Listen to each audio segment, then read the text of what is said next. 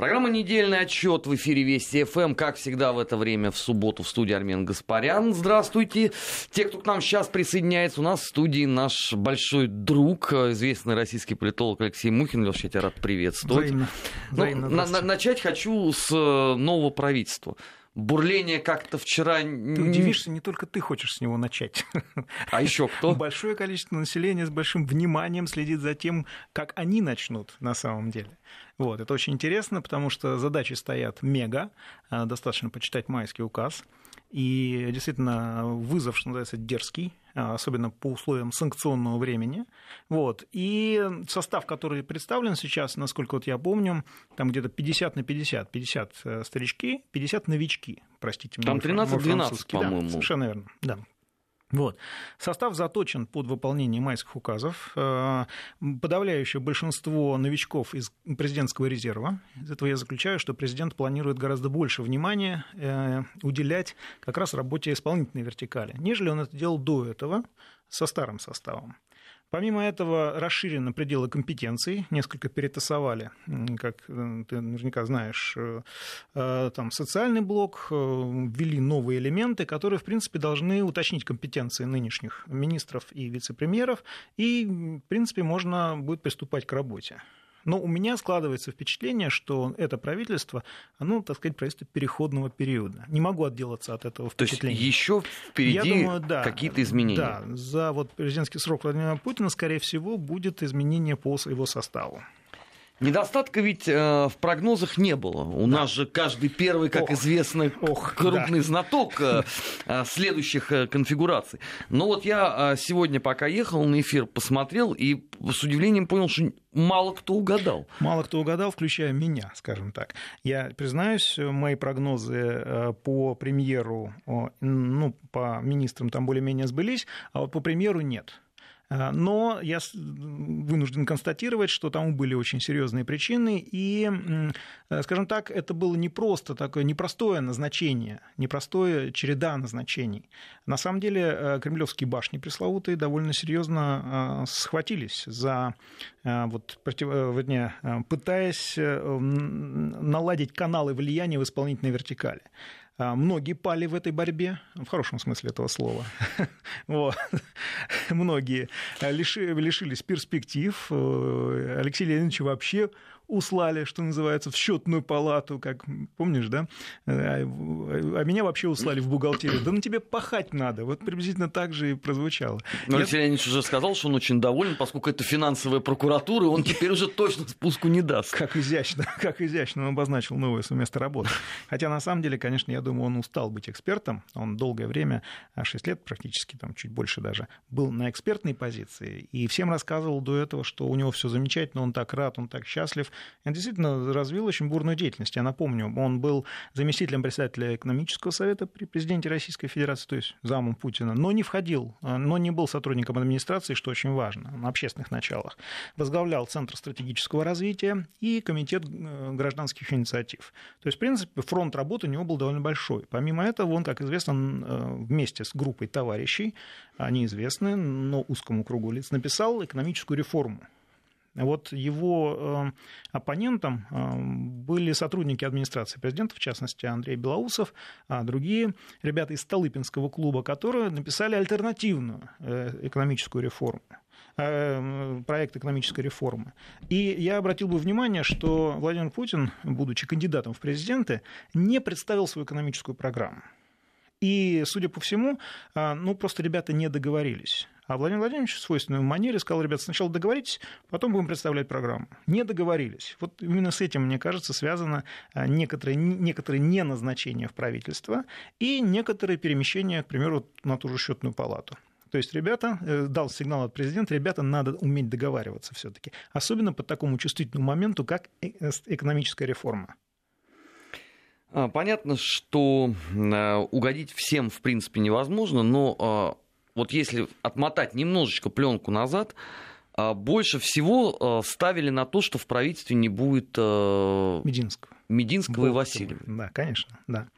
Но мы предполагаем, а Владимир Путин располагает. Кстати, вот э, уже шутили в соцсетях насчет Мединского. Если ты хочешь уволить мини министра, не надо открывать против него э, э, информационную кампанию, потому что практика показывает, чем жестче на человека давят, чем жестче его, чем обильнее его поливают грязью в соцсетях, тем менее вероятность его отставки, потому что... Но руководство... ты на вице-премьера нового правительства намекаешь. Я тут намекаю на всех, на самом деле, на Мединского, на самом деле. Против него действительно была развернута очень жесткая кампания, его ведомство подвергалось очень серьезному антикоррупционному воздействию, как ты знаешь, его заместителя опять арестовали. Вот. И э, ну, мне кажется, что именно это сыграло, возможно, даже вот решающую роль в его переназначении. Я не поручусь, что на полный срок, что называется, шестилетний, но тем не менее. Та же самая ситуация с Мутко. Это, что называется, наш ответ Чемберлену, только внешнему. Если по Мединскому это ответ внутреннему Чемберлену, то это ответ внешнему Чемберлену. Но мне кажется, что эм, э, нынешний состав Кабинета министров – это не священная корова. То есть с течением времени будет, будет, будут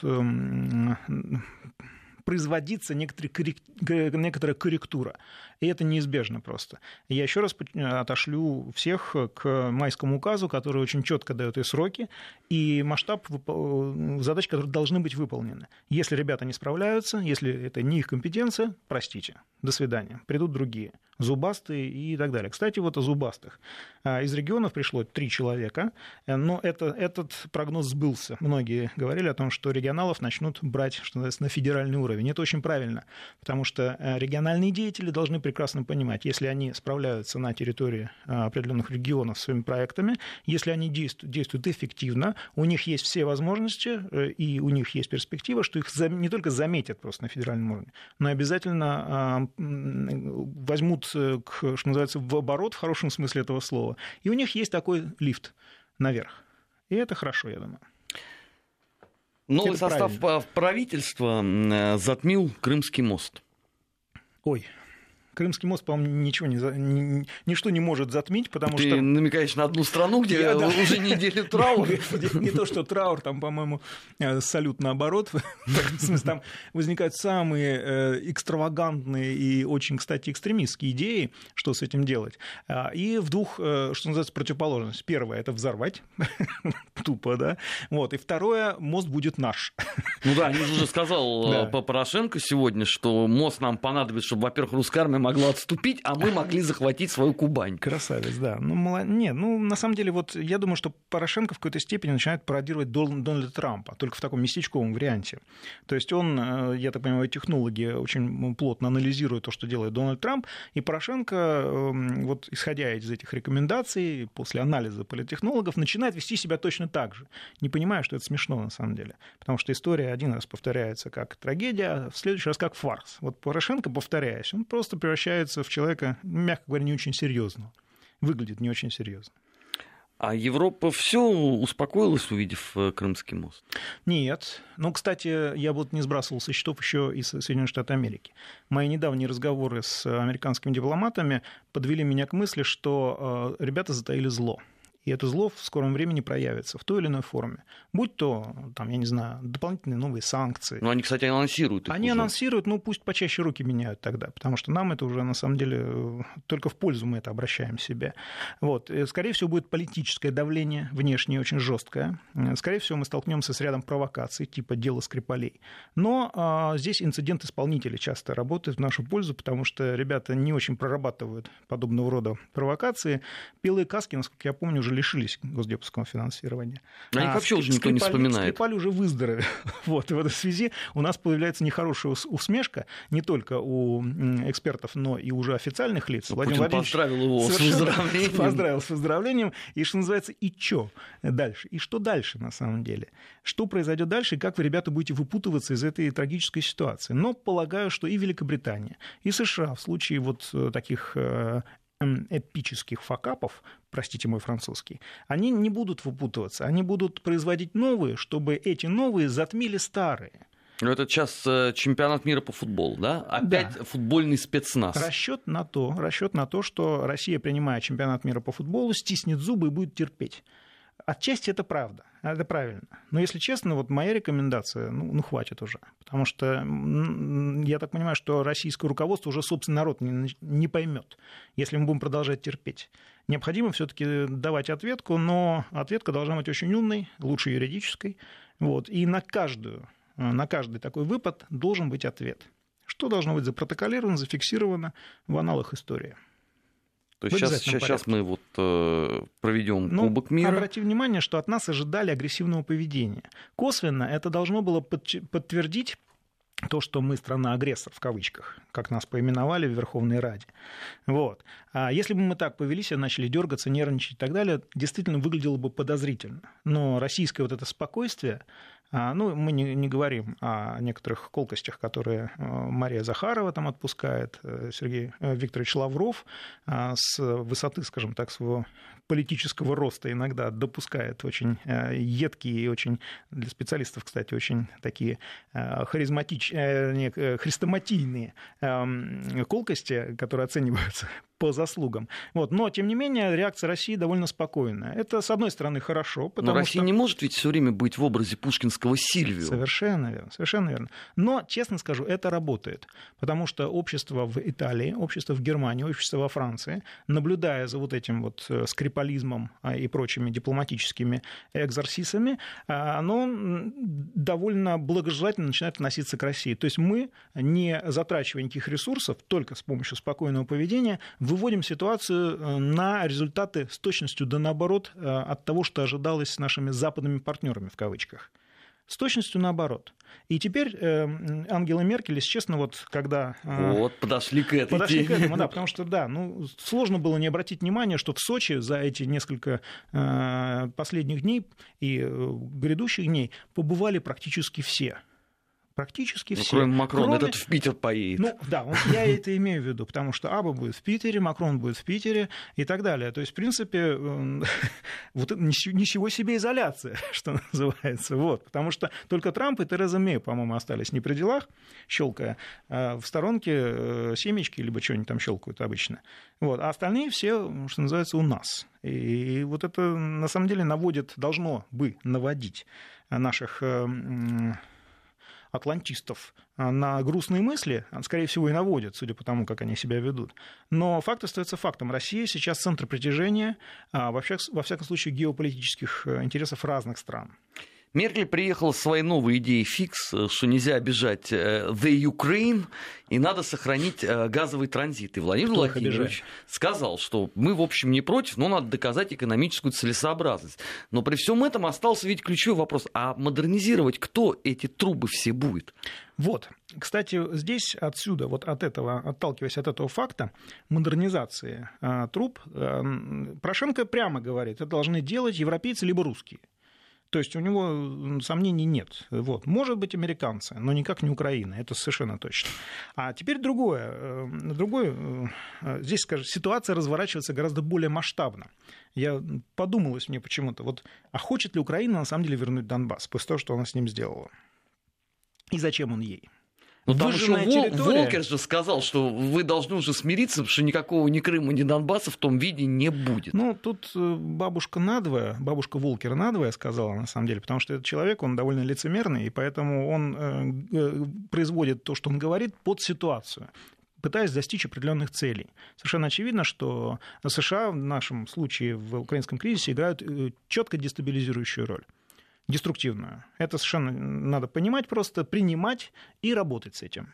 Вот. И, внимание, вопрос. То, что сейчас Украина делает на тех территориях, которые не подконтрольны ей на Донбассе, это называется там, тактика выжженной земли. Ну, так они и поэтому теперь... и хотят хорватский сценарий. Он же Совершенно... и подразумевает, что там будет просто территория. Совершенно верно. Вот. И в этой связи мне кажется, что о возвращении донбасских территорий это будет большой вопрос потому что Украина явно не потянет, Европа не будет этим заниматься, США тоже вряд ли не будет этим заниматься, а Украина просто не потянет их восстановление. И возникает вопрос, а кому они нужны? Я так понимаю, что стратегия а, США состоит в том, чтобы подтолкнуть эти территории в объятия России, чтобы Россия сделала какие-нибудь ошибки с точки зрения международного права, а затем продолжить ее троллить на самом высоком совбезовском уровне. Вот. Это я вижу. Желание Соединенных Штатов Америки. Остального я не вижу просто.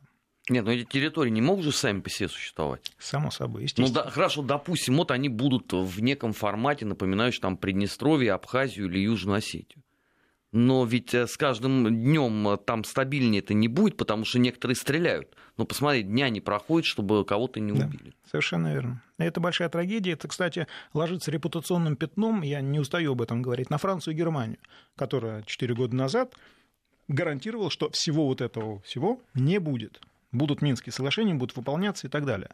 Мне Но Меркель опять заговорил о том, что надо собираться на нормандском формате и решать этот вопрос. Я, правда, не очень понимаю, как, как это сделать. Ну, вот у меня данные, что она наоборот сказала, что мы не соберемся, пока у нас не будет конкретной повестки дня. Прагматизм госпожи Меркель, он вдохновляет, на самом деле, но, ребята, формируйте эту повестку дня, в конце концов. А... Потому что вы подписались, вы а гаранты, что туда должно входить Германии, в эту повестку? А в эту повестку должно входить, во-первых, э, э, скорее всего, это демилитаризация региона.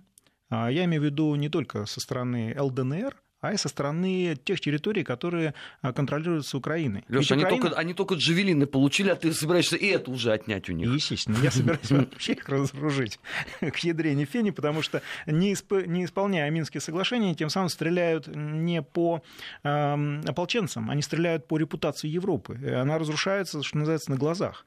Это просто не стоит забывать, потому что наши европейские партнеры, они с большим удовольствием пытаются это забыть, заиграть там и так далее. Они говорят, ну, Минск, конечно, здорово, да, его надо выполнять, но и все. Дальше. Ну, они даже предложили, давайте встретимся в Париже. Там в Берлине надо, встречались, там теперь, может, в Париже. Там нужно просто... Ну, кстати, вот э, мы говорим, что надо бы Порошенко призвать к порядку, надо бы а, с ним как-то вот разобраться жестко и так далее. А, я имею в виду, ну, такие разговоры, в всяком случае, звучали и в Берлине, и в Париже, и так далее. Но Проблема в том, что если ты заливаешь молодое вино в старые мехи, старые мехи не выдерживают. Так вот, Петр Порошенко мне давно уже напоминает эти старые мехи, куда сколько вина не заливай, все равно течет потому что Петр Порошенко не контролирует, судя по всему, а, ситуацию в стране. И, может быть, он э, таким образом пытается нам показать, что он не может выполнить Минские соглашения не потому, что он не хочет это сделать, потому что он просто не может. Хорошо, зайдем с другой стороны. А там есть кто-нибудь, кто может? Юля? Но Юлия очень сложный переговорщик, я имею в виду Юлия Тимошенко. Вот. Но это очень сложный переговорщик, да, она обиженный человек, и, судя по всему, это большая проблема, если Юлия Тимошенко, которая сейчас, кстати, по их внутренним вопросам является лидером в преддверии президентской гонки, а если она станет президентом, это будет кошмар. Это будет даже кошмар-кошмар, как в том анекдоте. Потому что э, страна подвергнется очень серьезной перелицовке с точки зрения э, групп влияния. И Юля, которая э, очень э, большие счета сейчас имеет и к Порошенко, и к... Да ко всем она имеет большие счета. Если она придет к власти, это будет интересно. Но ведь при этом а, сами американцы, сколько я понимаю, делают ставку на новые имена. Там у них мелькают да, комики, да, да. певцы, да, кто-то да, да. еще. Они все уже учатся, кто в Еле, кто там на стажировке бегает. Это называется политическая перезагрузка элиты.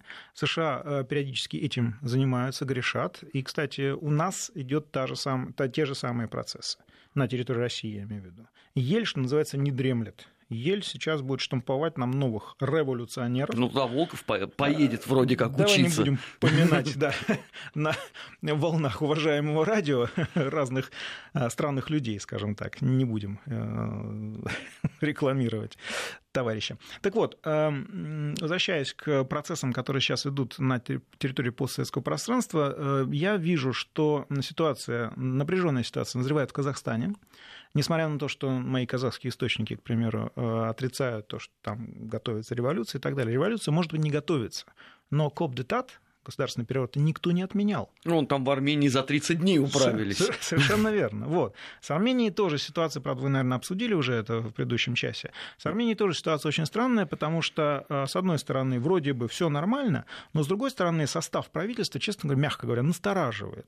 Потому что все эти ребята очень хорошо известны в э, Брюсселе. Все эти ребята там практически обретаются. То есть, на самом деле, мы э, наблюдали формирование про европейского состава правительства в Армении. Но притом многие из них были же на позиции заместителей министров в прошлом совершенно, правительстве. Совершенно верно. То есть эти ребята довольно а, а, опытные, они знают, чего хотят. И вот судя по тому, как э, Никол Пашинян, в принципе, начинает э, действовать, э, это будет тоже очень интересно. Правда, тут же закрадываются весьма замечательные такие особенности развития нового развития государственности Армении, как то, например, тот же Никол Пашинян срочно переехал на правительственную дачу, мотивируя это тем, ну, если она будет пустовать, возможно, люди подумают, что власти в стране нет. Это просто прекрасно, по-моему, такая мотивация. Ты знаешь, там вообще прекрасно все. Сначала говорить о том, что народ имеет право на высказывание своего мнения и на митинги, а потом выйти и сказать, слушайте, мы уже давно, в общем, митингуем, давайте заканчивать. Давайте заканчивать. Ну, это армянская революция, карнавальная, как мы ее называем, революция.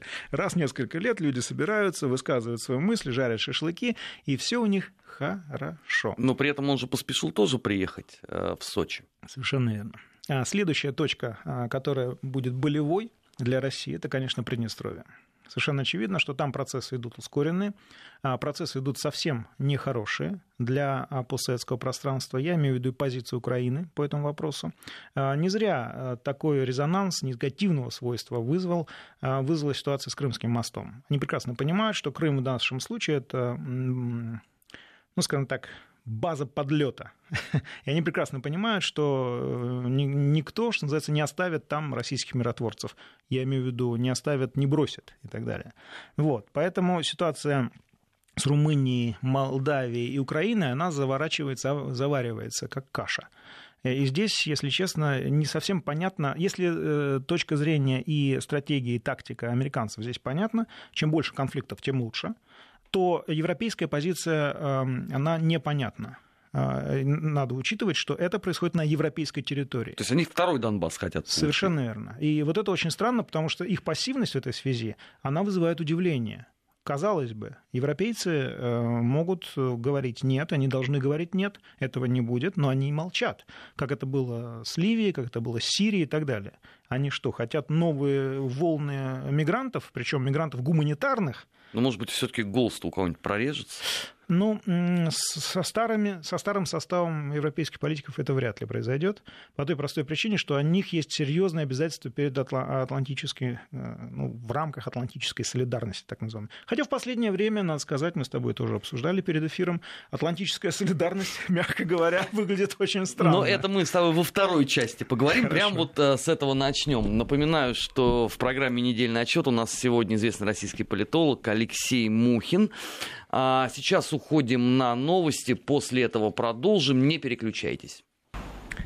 17 часов 34 минуты в Москве. Продолжаем программу «Недельный отчет». В студии Армин Гаспарян. У нас в гостях известный российский политолог Алексей Мухин. Леш, ну Трамп не устает, конечно, радовать, поражать. Э, вот мне бы его энергию. Он уже дня, по-моему, не, не, не проводит без того, чтобы потрясти чье-либо сознание их, э, его, вернее, модель поведения, она достаточно предсказуема. Он, напомню, бизнесмен, который торговал недвижимостью.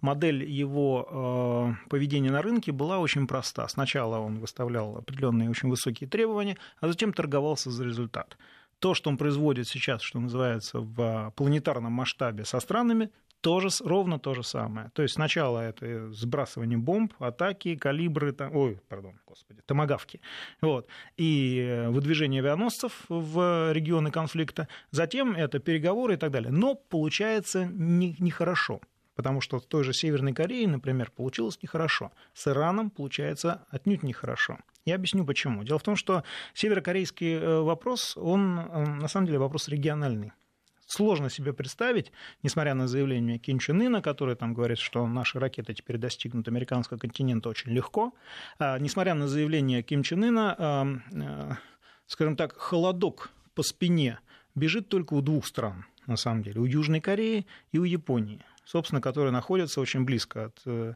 а, Северной Кореи и так далее. Но если у Южной Кореи действительно бежит холодок от того, что за границей, которая весьма условно располагается 25-миллионная армия Северной Кореи, то для Японии холодок бежит принципиально по иной причине. А, дело в том, что объединение двух Корей, Южной и Северной, э, создаст в регионе для Японии очень опасного конкурента в экономическом смысле этого слова. И они, конечно, этого не хотят. Что бы они там себе не говорили, они этого просто не хотят. Но США при этом ведь Китай... и Южная Корея тоже не спешит э, раздвигать свои широкие объятия Северной Совершенно Кореи. Верно. Совершенно верно, но э, надо сказать, что э, Северная Корея и Южная Корея, ну, как думаешь, зачем они там встречались? Началась большая торговля за то, как кто их будет, кто, кто будет, что называется, уступать, кто будет получать преференции и так далее. А Трампу это зачем? Вот, вот это вопрос. Трампу это вообще незачем. Человек, который, э, откинув, во время первого телефонного звонка с Владимиром Путиным, откинувшись, спрашивал, а СНВ-3 это что? Вот. Ему вообще это на самом деле параллельно, потому что он в этих вопросах точно совершенно не разбирается. Опасность состоит в том, что короля в нашем случае, в случае Трампа, играет свита. А сейчас эти добрые люди, что называется, они практически, многие из них, выходцы из ЦРУ. А что такое ЦРУ, мы прекрасно знаем. ЦРУ – это организация, которая повинна во многих очень серьезных преступлениях по всему миру. При этом а, ответственности за это она не понесла. То есть у людей есть, а, э, есть особый настрой неправовой – то есть они решают проблемы неправовым образом. И если честно, вот э, мне кажется, что нынешнее состояние, в котором находятся Соединенные Штаты Америки, они, оно именно этим и опасно. Неправовое мышление, оно порождает и будет порождать конфликты, которые вполне могут перевести в глобальный конфликт. И это весьма печально. Мне очень печально, что Европа это либо не понимает, либо не хочет видеть.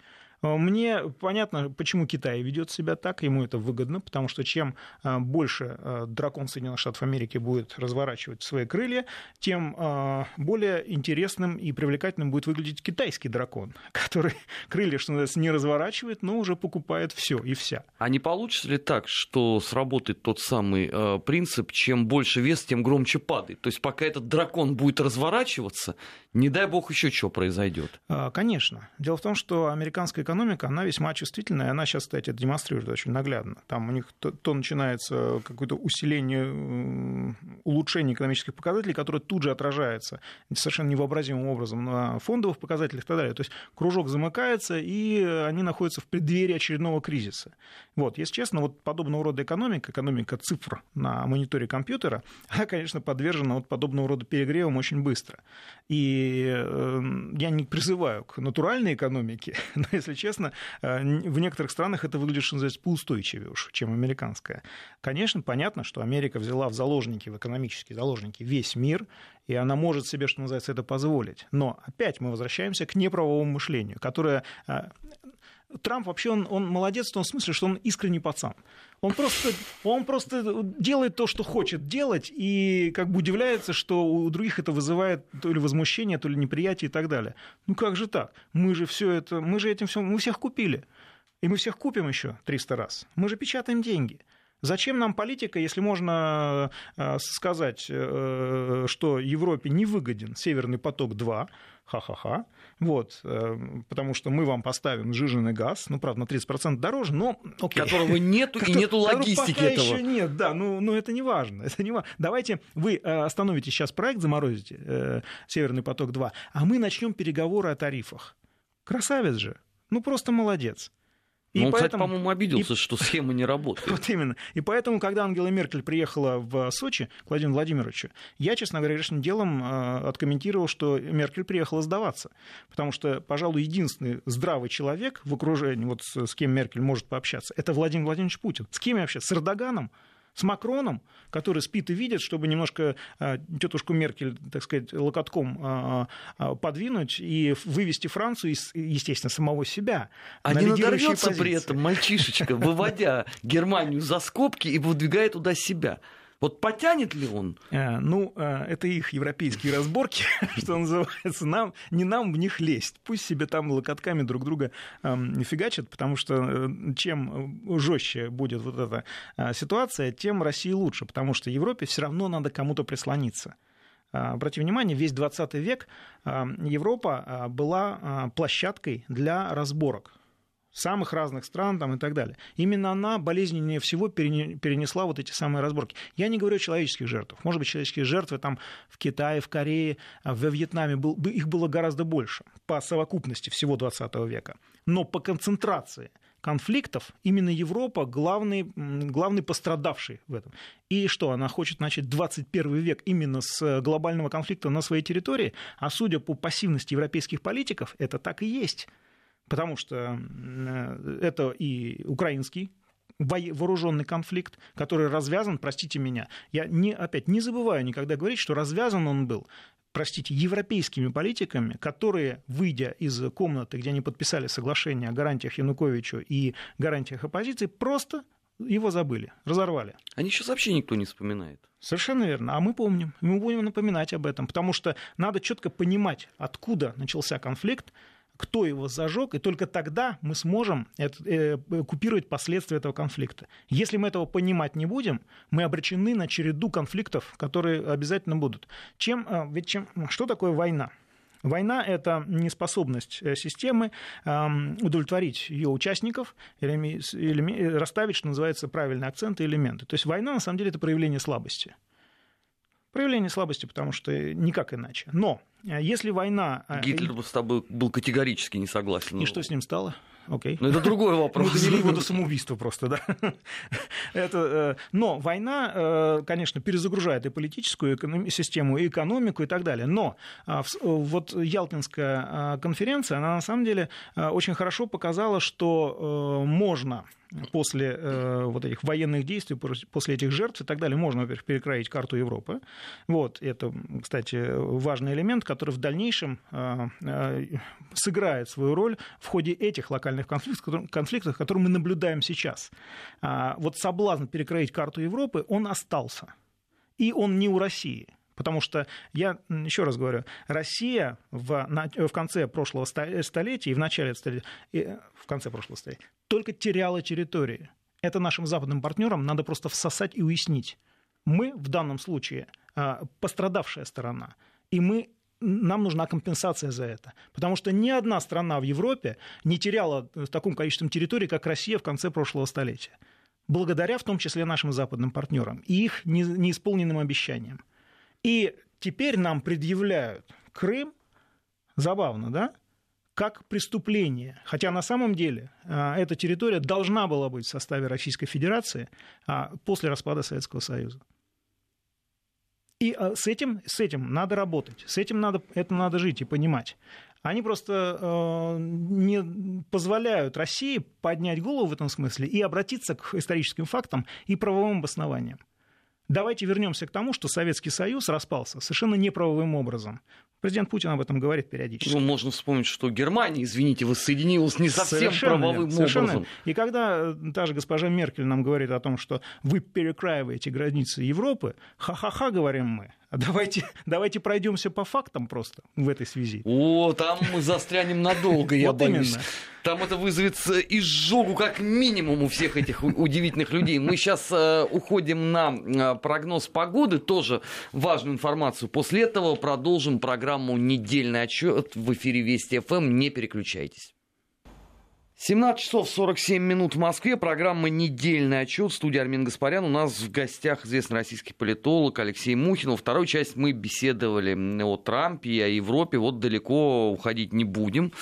А Франция отказалась начинать войну санкций с Соединенными Штатами Америки. Это вот просто к вопросу, потянет ли мальчоночка вытеснение Меркель. В смысле отказалась? Кто их спрашивал?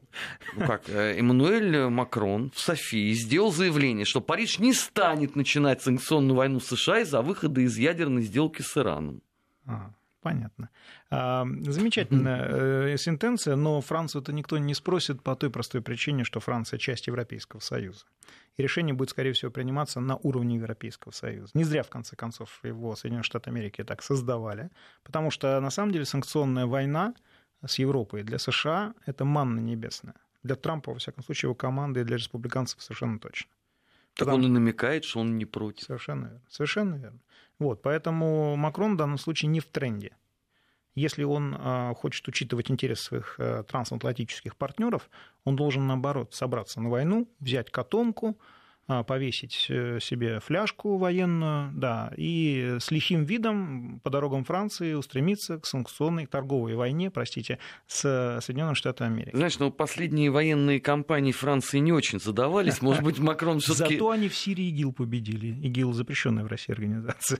Мы все помним это высказывание Макрона, которое было замечательным, на мой взгляд. А что же тогда сейчас нет у них такого триумфа? Ну, если ИГИЛ побежден, если все хорошо, а вот все теракты, которые происходят, ну, это пон... от чего? Понятно, что э, на территории Европы, мы это много раз уже проговаривали, э, существует громадное количество спящих ячеек. И по э, нужной команде, кстати, для чего нужны, собственно, военные действия в каком-то смысле этого слова? Потому что европейские страны прекрасно понимают, как только их руководство, их э, лидеры начнут вести э, что-то, вести э, нечто подобное независимой политике, на их территории странным образом очень вовремя случаются различные теракты. И здесь возникает вопрос, а почему Соединенные Штаты Америки так хотели, чтобы на территории Европы обосновалось такое значительное количество мигрантов? Крепких 30-летних парней, которые нигде не работают и которые являются, по сути, готовыми заготовками для боевиков. А представитель Госдепартамента уже сказал по этому поводу, что мы боролись за права угнетенных э, народов, а Европа, как образец толерантности, Вау. восприимчивости... Интернационал? Да, да, должна, собственно говоря, способствовать. Ну, не в Америку, не в Алабаму, что их повезешь через океан. Дорого. Дорого, да. да, да, да. А нет, это можно, поблизости. Нет, можно танкером сжиженный газ в Европу сначала привезти, а назад беженцами заполнить.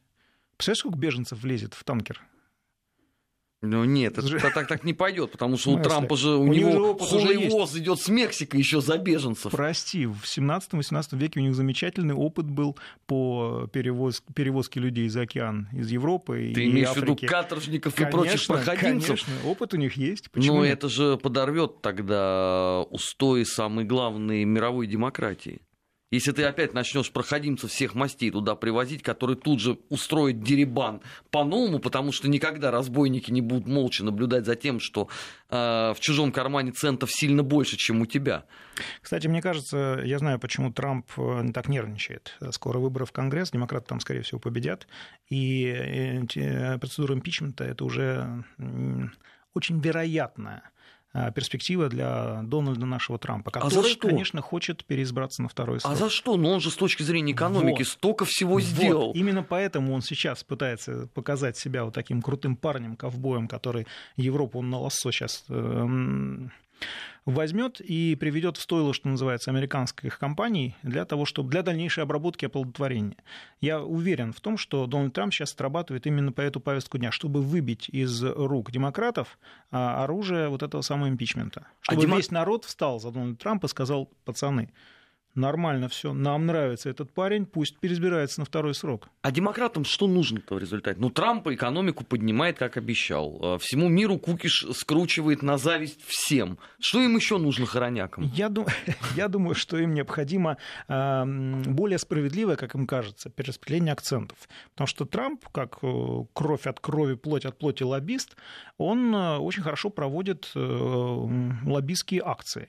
Посмотрите на Израиль, что называется. Он кстати, чувак реально выполняет свои предвыборные обещания. Он сказал, что э, Иерусалим будет признан в ходе избирательной кампании столицей Израиля. Он признан, несмотря на то, что вы там подняли вой и так далее, и так далее. Он сказал, что Европе будет кирдык. не обманул. И не обманул, да, совершенно верно. Вот он, кирдык нарисовался в этой связи. Куда деться от этого? Не, парень, э, на самом деле, вот все над ним смеются, особенно над его прической, но, честно говоря, вот с точки зрения to make America great again, он все делает, в общем, правильно. Только будет ли Америка great again в результате вот подобного рода поведения, я очень сомневаюсь. Подожди, но тогда, исходя из этой логики, демократы занимаются в чистом виде вредительством. Они не хотят Совершенно. сделать Америку снова Совершенно. великой. А ты не заметил, что э, когда вот это началась великий раскол американского истеблишмента по линии Дональд Трамп между демократами и республиканцами. Кстати, республиканцами это Трамп, в общем, проходная фигура, потому что он даже не республиканец. Вот. Тем не менее, он очень хорошо раздражает демократов и тем ценен и полезен э, самим республиканцам. Вот. Но э, как только вот этот э, разлом образовался, там уже речь пошла не о том, что целесообразно и что полезно, А речь пошла о том, кто кого. Ребята в песочнице зарубились, это называется. И от этого никуда не деться. Мы должны это учитывать, потому что никого не волнует, кто там зарубился между, в Афганистане, к примеру. Да? Это никак не отражается на мировых процессах. Но если зарубились в США, это отражается на той самой экономики мировой глобальной. Это отражается на неисполнении, э, приводит к неисполнению норм ВТО, а отсюда начинает сыпаться здание мировой экономики, здание мировой политики. Но зато Государ... у тебя всегда есть молот в виде санкций. Совершенно, на всех, кто не согласен совершенно, и против. Совершенно верно. Но если э, он будет наталкиваться, этот молот, э, вот обрати внимание, ты разбиваешь камень молотом, замечательно, все крошится у тебя, все замечательно. Ты... А если субстанция мягкая, молот отскакивает и бьет куда? Тебе по лбу. А именно это то, что происходит вот с санкциями. Потому что грамотные эксперты в тех же Соединенных Штатах Америки, они уже обращают внимание американского истеблишмента, они российски настроены, очень антироссийские. Ребят, что вы делаете? Вы Россию выводите сейчас мировые лидеры. Сначала это геополитика, потом это экономика. А это произойдет. Здесь главное очень грамотно пройти между Сциллой США и Харибдой Китая, который тоже имеет, обозначил свои геополитические амбиции. Они, очень, они кстати, больше, чем у США между нами. Ну, вот. там и страна побольше. И, совершенно верно. И возможности побольше, потому что они, они подревнее будут. Если США ведут себя как подросток э, в candy, э, в candy store, в конфетной лавке, то Китай, на самом деле, эту конфетную лавку уже владеет давно. И там устраивая, хоть, устраивая вечеринки хоть какие. Вот. Мне кажется в этой связи, что э, Китай, китайская угроза, что называется, недооценивается Соединенных Штатов Америки. Несмотря ну, на, на то, что он будет отыгрываться Несмотря на то, что да, в доктринальных документах записано, что Китай становится одной из основных угроз для Америки с точки зрения военной, экономической и так далее. Но, кстати, военный он становится, обращу ваше внимание, только в, в союзе с Россией. В одиночку Китай не будет он воевать с Соединенными Штатами Америки, несмотря на то, что признаки этого уже есть. Там Южно-Китайское море, Тайвань, КНДР и так далее. Китай тоже с большим э, неудовольствием наблюдает за милитаризацией региона в этой связи. Я имею в виду, что под предлогом э, дутой угрозы от КНДР э, американские авианосцы бороздят просторы Тихого океана. Кому это интересно? Но рано или поздно Китай же спросит за это. Обязательно спросит. Он еще, тогда, еще тогда Трампу делать? А, а огрызаться на кого-то помельче? Трампу два года осталось. Ну так он же мечтает ты, еще ты, на четыре. Ты обратил, кстати, внимание, что американский президент, несмотря на то, что они стабильно работают по два срока, ха-ха-ха, помнишь, нас обвиняли в том, что мы увеличили президентские сроки и так далее. Но ребята это явочным порядком это делают. Они, такое ощущение, что они начинают работать в короткую. После меня хоть потоп. Этакие э, короли солнца. Вот. вот кто сейчас помнит Обаму и что он из себя представляет и так далее? А дело его живет и совсем не побеждает потому что Дональд Трамп последовательно старается избавиться от всего наследия Обамы. В этой связи он Но напоминает, это не, не очень мне напоминает получилось. это, знаешь, египетских фараонов, которые, дети которых э, э начинали э, на э, стеллах отцов затирать имена и вписывать свои. В этой связи вот мне, вот, мне кажется, что ребят до этого скоро уже очень дойдут. Так, то есть следующий, кто придет после Дональда, будет сокрушать все его творческое и экономическое наследие. Абсолютно точно. По законам истории именно так и произойдет. А, а что тогда останется? Я стесняюсь спросить. Ну, невозможно раз там, 8 лет переписывать все и начинать с нуля. Почему нет? И, и говорить, забудьте все, что было до этого. А почему нет? Это же подвижное медийное сознание воспитано на клипах MTV, вот, где память где-то 3 секунды, чуть больше, правда. Не рыбки мы, конечно, и американцы, но уже похоже на то, на самом деле. И, кстати, вот переписывание историографии, оно приводит как раз к осложнению, не так, оно приводит к отрыву от реальности потому что дети уже перестают понимать вообще что-либо а, в истории, в кодах, в трендах и так далее. Они перестают жить в длинную, они живут в короткую. Отсюда, я думаю, это большая трагедия для американского общества. Я, кстати, обратил внимание, что умерший не так давно Пайпс был гораздо более популярен в России, чем у себя народней, хотя казалось бы, кто Причем больше него... Популярен от противного, да, да мы вложил, все читали этих вложил авторов. А, в историю. Леш, спасибо огромное. Спасибо тебе. Это была программа «Недельный отчет» в эфире Вести ФМ.